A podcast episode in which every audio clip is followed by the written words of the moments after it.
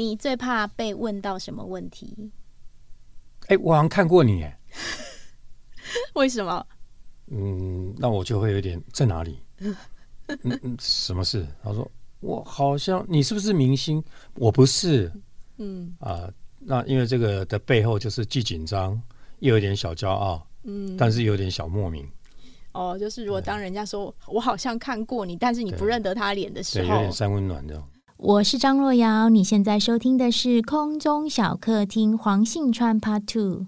你从广告业转入观光业是一九八零年哦，那时候台湾刚开放国外旅游，那个时候那一行的状况是怎么样子的？旅游业吗？对，呃，旅游业那时候是一个很稀真真稀少的，应该说是能出国人不得了了。嗯，哦，因为那个光是要排护照就要排哇那个。办证件的小弟就四五点就要去排队，因为那个要抽签的那个不容易的，嗯，所以能办到一本护照出国旅行，像我刚刚讲马新飞泰港，嗯，我我以前带过这种团，我带了三十团以上，这个每个客人到哪里都买东西，说真的，我那时候是蛮错愕的，嗯，天啊，我们客人怎么那么会买？人家当地的导游一讲什么就买这个，这个也买，那也买，什么都买，我觉得他们有点恨自己的体力不够，不然全部把它扛回来。哦，就是这是蛮神奇的。哎，所以那时候出国旅游大概什么样类型的？就是都是比较高龄者啦，哦，然后社经地位都很高的，家里一定是有那个条件的，所以他们买东西回来，我因为我问过那个客人说，哎，你你买这个什么红花油，马来西亚这新加坡这个，你买一两打干嘛？还是什么？哦，这个分给亲戚。他是要送邻居跟亲戚，对对，哦，因为是要让太太去送，因为这个就是我老公出国回来，你他去菲律宾，然后他去过马来西亚，他去香港，什么什么？就是这些东西等于是炫耀品。嗯嗯，说我以为他家有人生病需要二十瓶三十瓶，不是，他说他更不要，他留一瓶就好了，他是说送人。所以那个时候的那个年代，他对于购物这件事情是回来分享。但它的旅行的行程也不算说是精致，但它就是算是以某些特定族群才能够去，也不是大家都会去的那个行程嘛，对啊。那中华民国的观光领队协会是在一九八五年成立的，隔年台湾就解除戒严了，开放两岸探亲哦。那我记得小时候常常跟长辈一起坐游览车到风景区到处去玩哦。那在一九八零、一九九零哦，就是在那之后喽，年这两个年代，台湾的人喜欢做什么形态的旅游？会比较常常去哪里玩？嗯，嗯，您讲的蛮好的，我我因为你勾起我的时光隧道，我的这个机器。这个回回首哈，台湾在农业时代的时候，台湾国人对于旅游的认知是一次要越多越好。嗯，也就是说，一天最起码要到八个景点。如果你一天没有八个景点，这个公司是有问题的。这个安排旅游的人他是没有专业的啊。那你可以想象，一天嘛就十个小时，对，白天嘛，对不对？那晚上要休息了嘛，所以几乎都是为什么有那个形容词，就是上车怎么样，下车怎么样，走马探花什么的。也就是说，几乎都在赶路，然后到一个点都是停半个小时、三十分钟，上个厕所根本还没看景点，什么上车了，因为导游在叫了，对不对？游览车小姐也在催了，要回家回家，因为等一下要赶到哪里赶，所以一路上的这种奔波哈。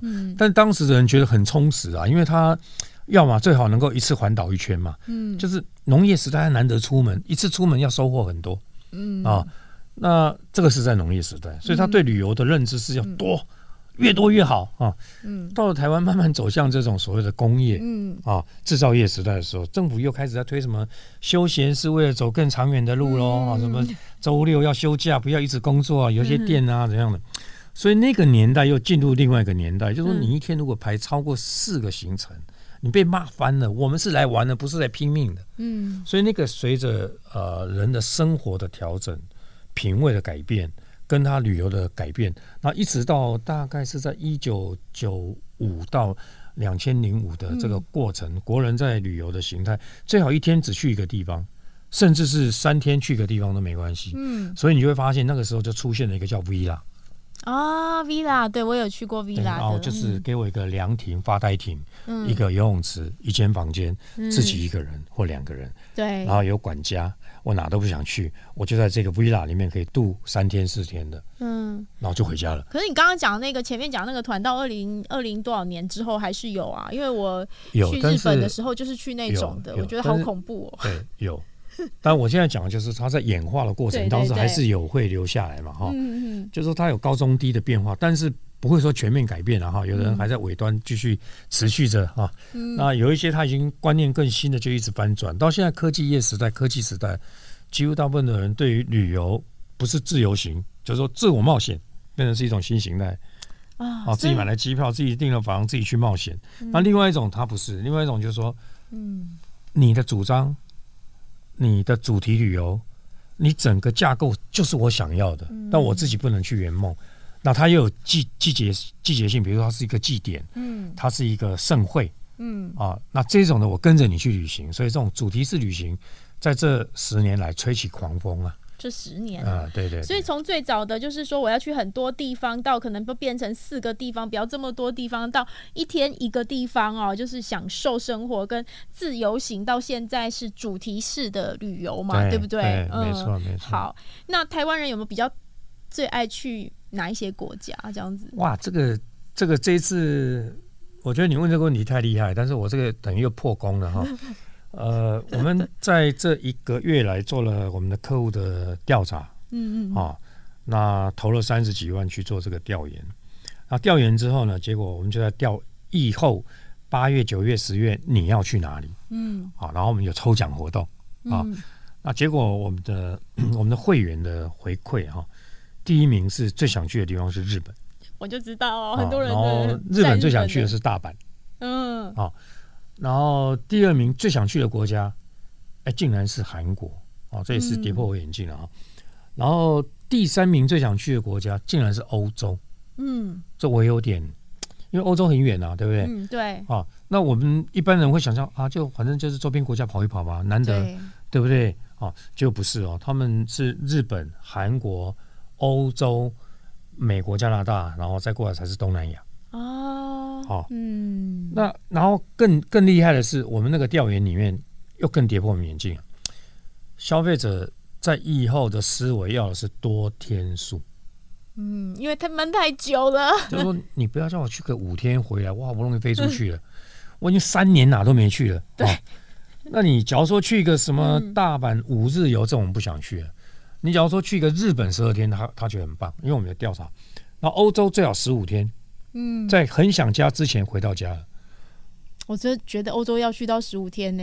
对，所以过去是十五天、十二天去四个国家、三个国家、两个国家。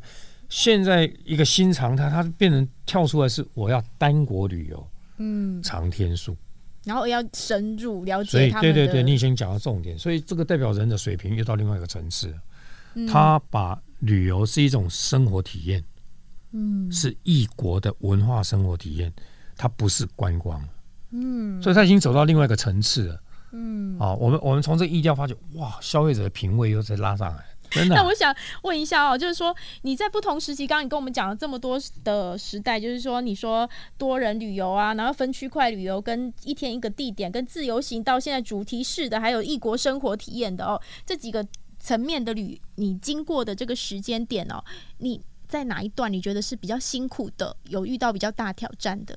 哦，我觉得辛苦当然就是那种多国旅游是最辛苦的哦，最早的时候，而且最早的观光开放的时候，嗯、客人的护照那个领队要保管。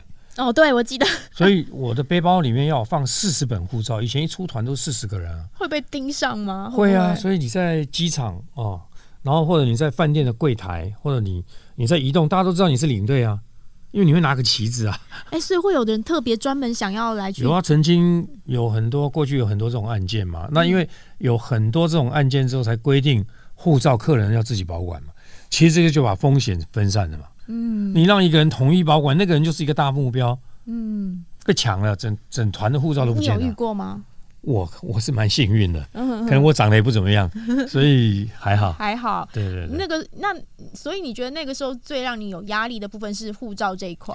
护照，然后还有就是因为高龄者的安全，嗯，旅客的安全，这是我最重要的，因为呃，没有比安全再重要，没有比客户的安全更重要。嗯，啊，虽然什么吃喝玩乐体验，但是没有安全的前提之下，这些意义是很低的。嗯，所以对我来讲，我是在很欢乐中，还要很警觉周边有没有什么人事物。嗯，不是我们的团员，对我要我要很警觉。还有就是我们有没有客人落单了？嗯谁没有回来？这个几个形态的团你都带过了吗？还是主题式旅游之后你就没有？都带过，都带过。你有没有一呃比较有趣的经验可以来跟我们分享一下？讲说这两年将近三年不能出国，我却出国了。嗯，去年我去关岛。嗯，那那对我来讲，我就是因为关岛所有旅行社都休休业了，都没有、嗯、没有上班了，所以我们只好进去自己充当当地的业者来服务啊。那在这个过程当然就很辛苦了，因为因为客人。啊、呃，我们服务是从早上到晚上，因为用 Line at 服务嘛，所以只要有人在 Line 上面写什么，你要马上回答啊、呃，所以几乎快要二十四小时了。因为有人半夜怎么样的时候啊，那在在这样的一个半月中间，我就突发奇想，有一天我就跟我同事讲说：“哎，今天中间刚好有个空档，我们我们一起去做一件事。”然后他就说：“川总，你有什么鬼点子？”我说：“不是鬼点子。”嗯咱们在关岛一定要做一个非常有意义的事。他们说要去吃海鲜，博士啊，这个饭店都有。要去登关岛第一高峰，第要爬山啊？Yes，他们一听天哪、啊，那不是设备不需要？不用啊，穿布鞋就可以啊。但他们说天哪、啊，那个那没有很高啊？对啊，第一高峰这个大家听到第一都吓死了。嗯，哦，说四千零六十公分高，四千零六十公分就是四百零六公尺啊。好，那其实没很高啊。林口海拔高度两百八。哦哦，然后他们说哇，四千多公分啊，好，那我们就去了。然后我们这个 Google 的时候看到哇，那个闪电山，关岛最高峰闪电山，闪电山上面有一根旗杆，上面有一个国旗，美国国旗，因为美军驻守，而而且关岛就是美军嘛，就是美国，就是美国的属地。然后我们就想说，好，我们刚好有带两面旗子，一面是台湾的国旗。一面是雄狮的这个公司旗子，所以我们有使命感，要冲到山顶上挂上这两面旗子，跟美国国旗 PK 一下。然后那个哇，结果我们失算了。嗯，呃，海拔不高，但是我误以为很容易就到了，结果走了两个半小时还没到。嗯，因为那个根本关岛人没有在爬山吧？嗯，我觉得那个路况很糟的。有泥泞啊，有什么啦，会割到脚啊，什么什么的，所以还好是我们自己没有带客人，所以一路非常艰辛的哈。大家这个觉得说假日好不容易休有一天的空档，总经理带我们来 挑战，根本是想苦读我们。啊！但最后人旅游都是一样，到最后那一刹那登顶了，把旗子挂上去，美国国旗、台湾国旗、雄狮的旗子，所有人围着旗子升旗的那种那一刹那的欢呼，有没有？这就是旅游的真谛啊，内心的呐喊啊！其实它不需要过多的包装啊！啊，那我觉得。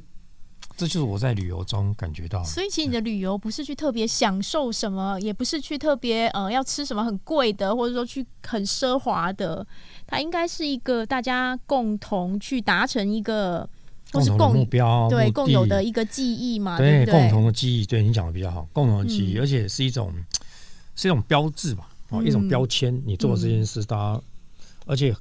去过关岛人太多了，我问过我的朋友，没人去过什么闪电山。他问我有这个地方啊，所以你又开发新景点出来。对，结果我们登顶了。就你们吃太多，就就去登顶跑，就是去爬山呐、啊，对不对？对啊、所以蛮有趣的。嗯，我是黄信川，生活就是旅游，旅游就是生活。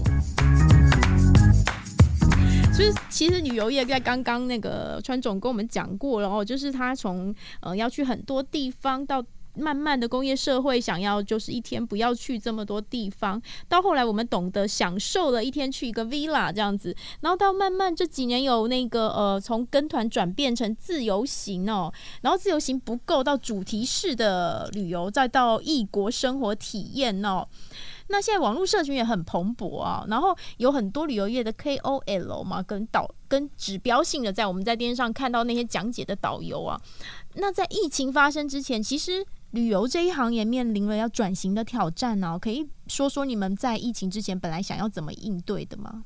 嗯，其实旅游业的转型创新，它一直没有停止过。嗯啊，那我我我就从网络数位年代，从网络时代，其实我当时我就觉得说，哇，天啊，这网络根本是为旅游业发明的，真的啊！因为你现在可以看，这所有的资讯都在讲生活产业，嗯，对不对？然后都在讲各国旅游体验八八八八。从两千年的网络这个泡沫之后，整个这个生活产业就非常蓬勃发展在网络世界里面。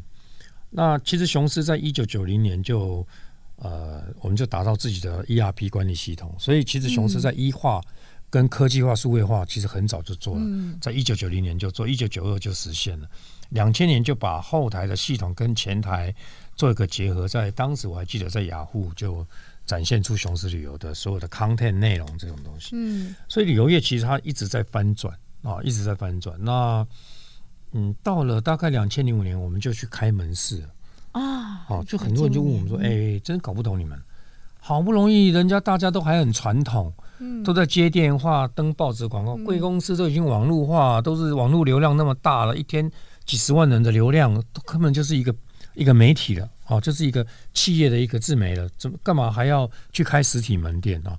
所以我们一直在创新啊，因为后来我们零五年、零六年就开始展店。到到疫情前，我们有全台八十四个门店，哇，八十四个门店，嗯，所以啊、呃，就是线上线下都做这个所谓的 O to O 啦，嗯，哦，那线上线下都做的这个过程里面，其实它就有不同的涵养、技术跟学问啊。为什么这样讲？我们开第一个门市的时候，我们找了一个设计师，是哈佛的设计师。光二十平的一个小门市就花了六七七百多万吧，哇！装潢啊，然后那个设计，然后当时造成媒体的轰动。如果你 Google 还可以找得到。然后媒体为什么轰动呢？就是有一个旅游业者开了一个门店，嗯，房租一个月一百万，才二十坪，在中校复兴交叉，嗯，那个是一个电网啊。那以前他是一个劳力士卖劳力士的，但旅行社跟劳力士怎么比嘛？嗯，啊，开那个店，而且这个媒体后来发现，哇！天呐，这个店里面的员工是空姐，所以那时候我们找了座舱长，找了这个空服员来做做我们的这个店店长店员。为什么？因为我觉得他们的服务与态度、语文能力，航空公司都把他们训练的非常棒，精挑细选的。所以他来做我们的门店几乎是亮亮点，而且从来没有人想过。那等于是我们那个门店在服务、在视觉、在人的服务都做得非常好。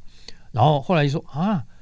雄狮竟然那个门市是二十四小时，拜托！天哪，门市干嘛二十四小时啊？对啊，为什么？然后就有人说啊，我们知道了，因为他们隔壁的隔壁是钱柜嘛，啊，一定是有人唱歌喝醉酒出来之后就刷个卡买了个旅游，这样会吗？啊，就当然不会啊，那个人是假设乱讲了，嗯，因为很多人在传这个嘛，嗯，那事实上是因为我们在倡议的是二十四小时开机票。哦，因为很多人半夜接到欧洲啊、美国啊，有什么紧急的事情，要一大早的飞机要第一班要飞走，所以那个时候卖的是一个品牌印象，对不对？不是，那时候品牌印象是很关键，但那时候是在卖很多人到机场柜台买票。哦，你你可能跟旅行社买一张票到美国是三万块，你到机场直接在柜台买票六万块啊。哇，那他为什么要去柜台？因为一大早很急着要飞出去，买不到票，旅行社九点才上班啊。那早上六七点的飞机，那怎么办？那昨天晚上是半夜才知道要走的，啊，临时有急事啊。像这种票其实很多，真的，啊。对，所以我们当时就是半夜开票，清晨出发，这是我们的 slogan。哇，就创造一个风潮，嗯，啊。然后那个电影业我还记得每个月都五千多万呢，啊。哇塞！啊，但是很少人知道，所以人家误以为说，哎呀，这个雄狮真的是搞创意，搞到以为自己是 seven 的，好这样啊，便利商店啊。嗯。啊，所以其实我们有看到我们的。目标客户啊，然后再经营我们的目标客户，所以，我们从一个店到八十几个店，那个在疫情前，我们不断的在，所以旅游业其实在创新上面其实走很前面，从数位化、网络到现在的 App 啊，到现在的 Line@ 这些工具的运用都走在很前面了。我觉得，那我们光是会议有微信的，有 Line 的，有 WhatsApp 用的工具有三四种，同时不同国家不同的人，嗯，哦，那。这样的在在资讯传递，所以我们的资讯量很大。像我的赖群组有七百多个哇啊，那随时我等一下一看，一定上面满满的，因为我已经有一个多小时没看手机嘛。好恐怖，这样不会压力很大吗？那我们就是已经是这样，就是我们的资讯量很很庞大。嗯，啊，那因为我们要处理的事物比较广泛了，那我们又是一个跨国的业者，所以我们的资讯有来自世界各国不同，所以也可以就是说我们在资讯的取得比别人容易。嗯，比别人更国际一点，嗯，所以我们的一些思维会比较新。其实这个行业的人，就是因为你跑了很多地方，你都去找到最新的资讯，所以你一直想走在浪潮上。所以你会一直走在前面，就是因为你的环境嘛，就是你、嗯、你你看到的，你的周边的，我可能跟台湾同业比，我没感觉，但是我跟国外的同业比，我想怎么样啊？我跟日本的同业比，我跟美国的，我跟欧洲的，我跟大陆的，我跟香港的，嗯、我我就会不同的思维啊，对不对？所以我不是在比台湾这里面的人啊，我在比很多人啊。嗯，好，所以在这种资讯对称或不对称的这种容易取得资讯的这种年代，我相信现在是因为比较扁平化的世界，所以现在每一个人变成都是很忙，但他自己不知道，就是很快，速度都很快啊。所以最近我都深深体会到，慢变成是一种最难的技术。哇，你这是很大转折哦！从你那个时候就是要去拓店，然后再到去取得资讯，因为你们有很多管道嘛。你觉得你是一个呃，其实应该是算是一个资讯的独有性，因为那个时候还没有那么外面那么多资讯传递。到现在大家都可以用这个东西传递资讯之后，你反而觉得应该要慢下来。是是是，感受很深。就是说，嗯、现在如果跟任何人讲慢，然后叫他真的慢下来，坐下来，坐在一个地方。他会觉得恐慌、寂寞、嗯、空虚，嗯，然后就会不自主的拿起手机，要开始回信息，呃，有意无意的假装在滑动，嗯，不一定是有意义的滑动，嗯，想办法去找一个 Google，找个新闻，找个什么的，想办法，嗯、就是他没办法静下来了。那这个已经变成是我如果不不礼貌了，就是有点病，生病，嗯，啊，有点生病了。那我觉得。啊，这样的步骤快已经成为生活的基本款的时候，慢会成为未来在旅游生活体验一种更有价值的哇，对，更有价值的。所以这个是你自己的观察，就等于说，像我们在这个很忙碌以数位时代来看，忙碌的数位时代，因为它太多太杂的资讯量，慢生活反而是未来会走的趋势。是。那但是这件事情遇上疫情有没有打乱呢？呃，疫情当然。打乱了，但是我觉得这个慢的这件事跟酿的这件事，嗯、就这种 brew brew 的这种酿酿酒的酿，嗯嗯，就是我们知道要酿一个好的醋或一个酒，嗯、它需要时间去发酵。那疫情是给了我们很长的时间在发酵，哇，所以反而是一个机缘呐，非常好。就是这个时候大家动能很强了，嗯，很想要往外，很想要到一个森林深山里面，很想要找个地方呐喊，对不对？可是。大家现在也不敢把口罩随便拔下来呐喊，对，所以我觉得这个酿的时间够长了，它已经酿造一个氛围。但是现在如果让它变得慢，它消费的速度很快，但是它体验的方式用慢的角度去做一种体验，啊，这个体验的价值就会不一样。所以我们还要多久才可以去？我预估大概，这是我们我们自己的哈，我们自己预估应该。按照现在的状况，我每天监控着媒体 新闻，监控。应该现在三加四马上要零加七，接下来就是讲保险的事，就是应该在八九月吧。哦，但是你要你要回到那个过去二零一九年那样的状况，大概应该在二零二四，因为现在二零二二嘛，啊，大概要全球到一个均衡点啊，因为有的航空公司在这个过程已经不见了，消失了。对啊，你们旅行社刚刚讲开了八十四间店，现在都还在吗？剩下二十几家店啊！啊，剩二十几家了。因为那时候你要瘦身嘛，嗯哼哼，你要降低这个租金嘛，你要降低你的支出嘛，嗯，对不对啊？那你要保住这些员工嘛。所以我觉得，在一个疫情期间，你有很多你过去不会做的事，比如啊，过去你没有减法，你只有加法，对，啊，对，那疫情让你学会减了，啊，嗯。其实疫情影响你们的这个最比较呃大的就是瘦身之外，还有其他的吗？在呃，说实在，我们公司主要是领导人吧，哈，呃，我的老板董事长啊，他王王王董是一个，我觉得啦，他除了我父亲以外，我觉得他是我另外一个偶像了啊，就是说他是一个工作一天睡觉不到五小时的人啊。那他也是让我看到他的特质是 always 正向，机会无限。嗯，即使大家觉得这没什么，他觉得太棒了啊！你你就很难跟他。有些做旅游业的人都是很要必须保持乐观的心，他非常，他不是必须，他是有点超级这样的，有点超级。所以他在我们整个团队里面，他的影响力非常大。嗯，啊，因为他在本集团年龄最大，但是体能最强，啊，然后这个动能最好，嗯，思绪最完整，啊，然后他说实话，他非常前瞻，所以这一些都。迫使我们哈，我用迫使就有点无奈的意思，迫使我们根本没办法休息啊，只能一直前进。这个这个你要问我，我觉得这个是最无奈的。嗯，就得连在疫情期间也都没有让你们可以停下来。我们几乎假日都在上班，晚上也在开会啊！哇塞，所以二十四小时。因为我们晚上十一点要跟美国开会啊。嗯。哦，那你早上八点就开始在开会啊？嗯。那假日都会连线啊，那你几乎都是大家绑在一起。所以这个才是职业伤害嘛。嗯，其实我家人都像我，我小孩都在国外嘛，就我跟我太太。嗯。我开车的时候也在开会啊。啊。那 那我太太都，因为我都会做旅游业的，最最没有时间旅游的这样。对。然 后我太太就会觉得说。不想听贵公司的事，我都听好多了，跟变成你最得力的助手了。哦，他他应该算是这个幕僚了。好，我们来最后一题，就是说，来我们来看一看哦，未来数位时代旅游这一块哦，嗯，现在大家都在讲元宇宙跟 NFT 嘛，有一个科技业的呃。呃，专家讲说，元宇宙就是观落阴啊，就把以前以前所有很多记忆都放进去嘛。然后它是一个好笑的比喻嘛。那另外有一位做旅行的呃同业，他也讲说，NFT 是贩卖记忆啊。我看到你们做了宙斯计划咖啡卡 NFT 啊，你怎么看元宇宙跟 NFT 这两块在旅游业的发展跟挑战？嗯，好啊，因为。因为过去在数位年代里面是 Web 二点零的年代，那现在已经进入 Web 三点零嘛。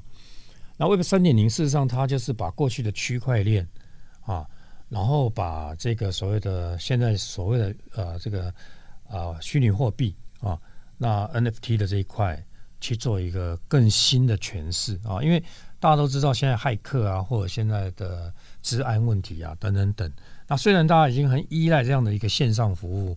在空中接受服务或资讯，或者是交易，但是我认为 NFT 是在未来在啊虚拟交易里面呢，它又产生了 CRM，就是说你在这个过程里面，因为你的区块链让它认证不会被伪或者被盗啊，不管是在资讯、照片、影音、资金啊都不会被盗以外呢，因为它是同步在进行的，所以除了这个以外，我觉得它是可以得到嗯更。更好的体验服务。嗯，我们在发展这个 NFT，其实从咖啡这个概念只是在推广。可是事实上，我们在海外，目前我们在香港也在推 NFT，结果不得了，效果非常好。因为我们是一个新的进入者，我们要跟香港的业者，因为香港很小，可是香港好几年前就在做这个了。对对对因为香港很小，嗯，他们烧很多钱，或者说用很多的人脉，他可能在这个区域他是老大，这个区域他老大。但我们是外来的，所以我们进去之后，从空中的 NFT 进入之后，其实我们很快速就有几千人加入，我们在陆陆续续在扩大。啊，那那这种就是说，你从新的世代跟新的需求去找到新的客户支持。因为我现在如果跟六十岁讲 NFT，他一定觉得我在哪里啊？你在讲什么啊？所以它就是另外一个市场。所以你对于不同世代提供不同的服务样态，贴近它，对不对？就是跟他简单的叫同温层吧，就是你在同样的系统里面讲同样的语言，做同样的服务，他会觉得你了解我，嗯，啊，你你就是我的朋友。但是我如果去跟那个六十岁以上的，你跟他讲 NFT，你太不了解我。所以其实这个元宇宙或 NFT 等于对于呃旅游业来讲，它是多一项产品，并不是说整个改变，对不对？是，它是不可能整个改变的哈。就就好比就是说。那个呃赖这个东西出来之后，就每天收到早安、午安、晚安、你好，这种是很多这种照片嘛，一朵花，然后什么啊啊什么一个太阳啊，什么早安啊，每天都有人丢。那后来你就发觉，哎，进化，他已经开始丢影音了，动画，对啊，然后再过来丢他自己的照片了，嗯啊，那这个进化的过程，慢慢看到说，哇，天哪，现在有科技老人跟非科技老人。哦，就它又有分类。那非科技老人现在已经很小了，那个重已经非常非常小了。也拜这个疫情所赐，每个人看到 QR code 就想扫。那现在没有 QR code，大家又不习惯。哎呀，林家龙博，哦，就是没有进那个店问有没有地方扫。所以你知道这个这个过程进化了很多人哈，就是过去认为六十岁都不不科技嘛，没有，现在非常科技，只是它的科技还不到达 NFT 的这一种的 Web 三点零的这个世代啊，这个他们比较难理解，我认为啦，可能有些人理解，但没办法普及了。但是对于六十岁、五十岁以下的，可能很快就可以普及，因为在这个世代是同温的。嗯、啊，所以大概在分众的过程里面，对，现在才刚开始嘛，透过不同的科技技术，也看到那个年龄层的分布。对，所以就是慢慢的，其实是有一个等于说新的呃产品，好，然后但是旧的东西还是有守着这样子，有有像。嗯 F B 就是服务我啊，I G 就服务你啊，那就我不玩 I G，玩 F B 时代，糟糕了。好，啊，川总从一九八一年踏入观光旅游业，至今四十年了哦。你怎么定位现在自己的角色？然后还有什么梦想没有达成？嗯，我我想我的角色就是刚才在一开始的时候，主持人问我的一句话，我把它再拿来回顾一下。就是生活就是旅游，旅游就是生活的这件事情。嗯嗯，过去觉得我好像在做观光，嗯，那后来慢慢更理解我在做移动。嗯，哦，我把人从甲地带到乙地，让乙地经济繁荣；我把乙地的人带到丙地，让丙地经济繁荣。当人都不移动，萧条，全球萧条。嗯，那所以我是让它不萧条的一个产业。让经济能够在移动中产生新的动能，所以我后来就发觉自己新的使命感，并不是风风霜雪月啊，不是只有故事里人事史地物，不是只有这些而已。嗯，他还创造了地方价值、经济价值。所以当我回过头来，知道自己的工作是这么的有意义的，然后可以让当地人在地创生，让当地人拥有这个赚到钱的机会。如何我把人带进去，让他有效的对话。产生他的新生活，所以你这样再来看自己的价值，你就觉得很高了。所以我把这一个我自己体验到的东西跟我的同事分享，他才知道他在做的工作是一个很有使命感的，不是拿一只旗子由东飞到西，西飞到东了。他在做的是整个创生地方改造的一些工作，并他记录的了解的一个历史文化轴线的发展，跟别人分享，从演这整个的演化，丰富了自己，也丰富了别人。呃，应该是说旅游观光业，在你来讲，它其实已经从一个旗帜变成移动，再变成在地方创造一个经济的一个价值，地方创生嘛，对不对？是的，嗯。而且我们是最捍卫文化历史的，因为没有文化历史，嗯。旅游是没有灵魂的啊！这句话真美。好，今天我们谢谢川总跟我们分享那个他人生经历后，没有文化历史。就是没有灵魂，就是没有灵魂哦，对不对？旅游是这样子的哦。好，听众朋友，如果喜欢这个节目，记得给中央社好 POD 五星评价或多多留言与我们互动。想知道更多相关讯息，请追踪脸书的中央社新闻粉丝团，订阅中央社 YouTube 频道或下载中央社一手新闻 APP。我们下周的空中小客厅见喽，拜拜，拜拜。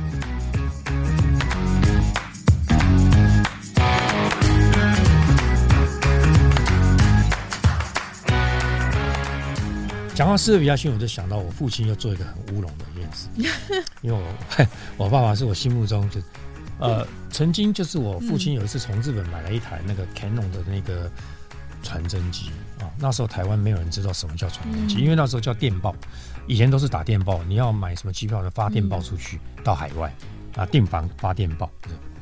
那我爸就是很前卫嘛，然后他就买很大的机器，扛了一个大箱子回来哇，然后就很高兴。